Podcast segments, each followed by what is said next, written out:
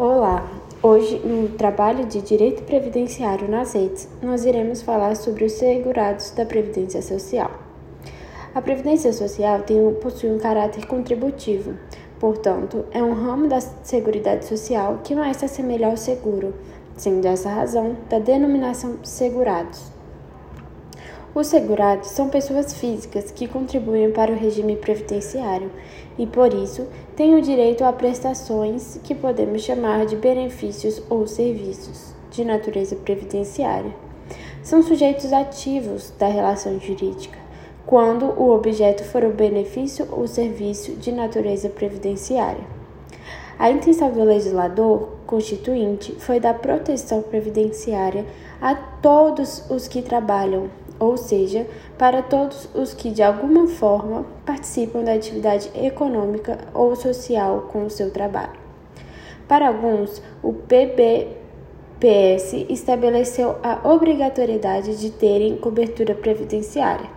Para outros, a mesma lei possibilitou a opção por terem ou não cobertura previdenciária, em razão de suas atividades ou qualidades de pessoa.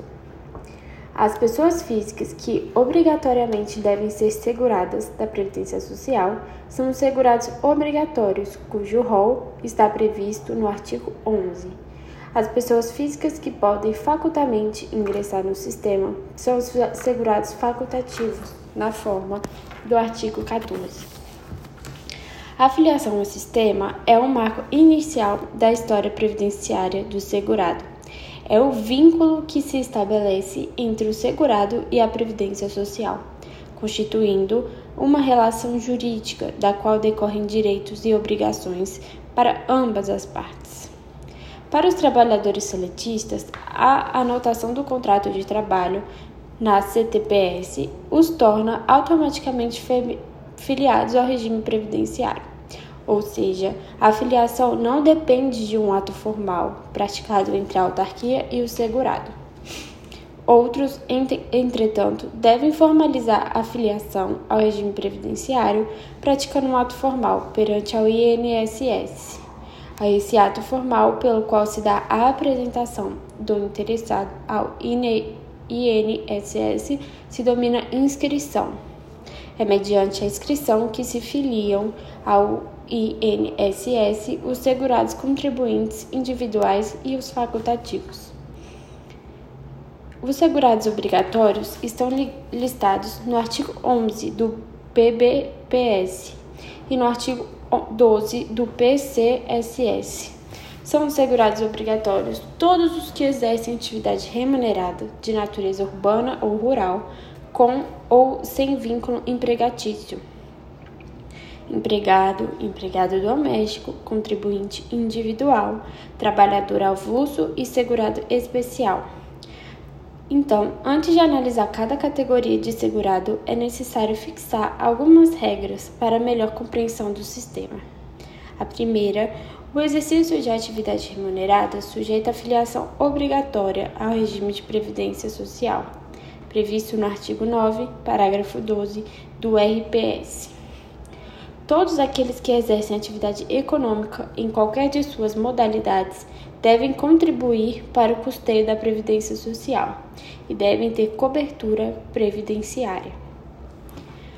Não se deve perder de vista que a filiação ao, RGPS dá, dá direito à cobertura previdenciária, mas também considera que o segurado no exercício de sua atividade laborativa é um potencial agente causador das contingências que terão cobertura previdenciária. O segundo aspecto nos diz que o exercício de atividades concomitantes sujeita ao segurado a filiação obrigatória em cada uma delas. É comum que o segurado exerça mais de uma atividade remunerada sujeita ao regime de previdência social de forma concomitante. Pode, por exemplo, ser contador durante o dia e professor de contabilidade à noite. Neste caso apresentado, ele pagará a contribuição previdenciária em todas as atividades, nos termos do plano de custeio. Essa regra também se aplica ao servidor ou militar que venha exercer concomitantemente uma ou mais atividades abrangidas pelo RGPS, de acordo com o artigo 12, parágrafo 1 do PBPS e artigo 10, parágrafo 2 do RPS. Um terceiro aspecto nos diz sobre o exercício de atividade por aposentado do RGPS.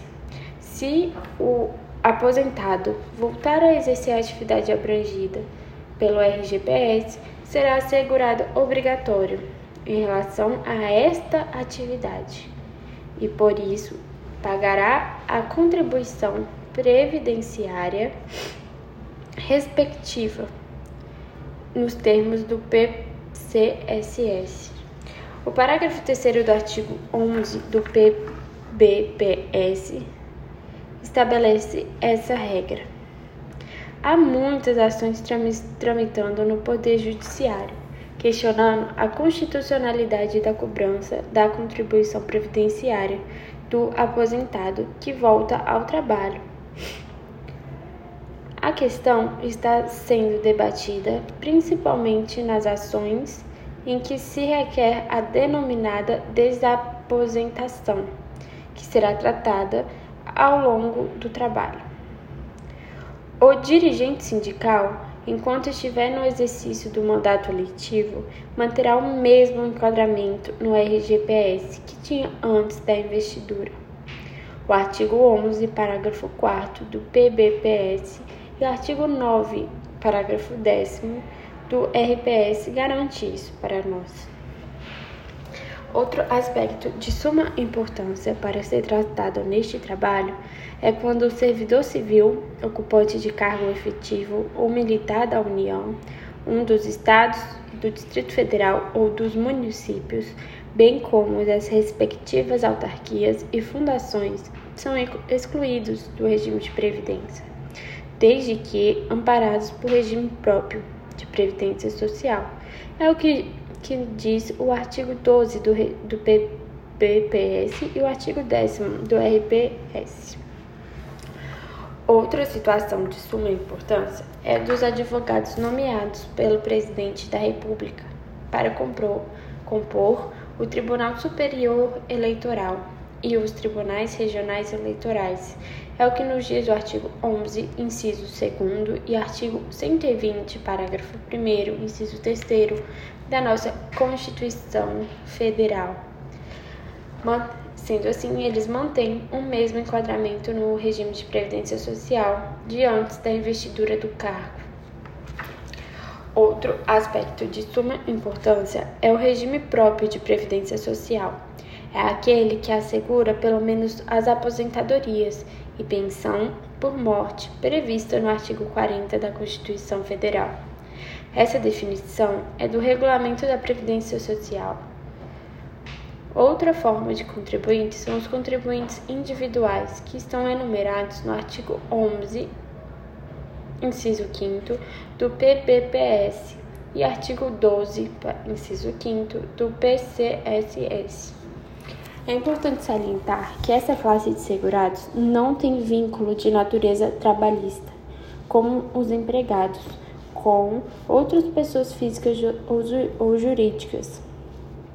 É o que no senso comum se denomina de trabalhador autônomo ou por conta própria.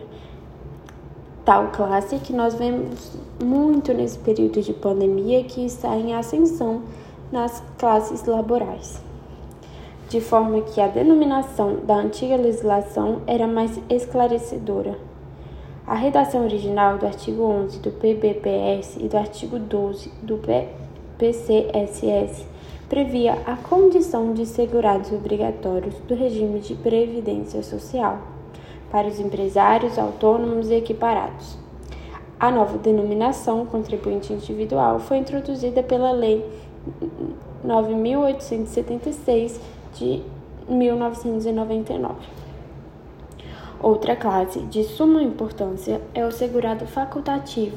É aquele que está fora da roda da atividade econômica, mas deseja ter proteção previdenciária. É de sua livre escolha o ingresso no sistema, que se faz por inscrição.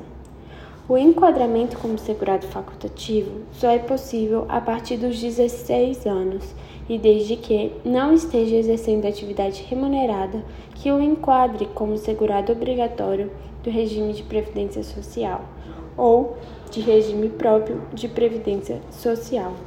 Então, chegamos ao fim do nosso podcast de hoje do trabalho de direito previdenciário nas redes.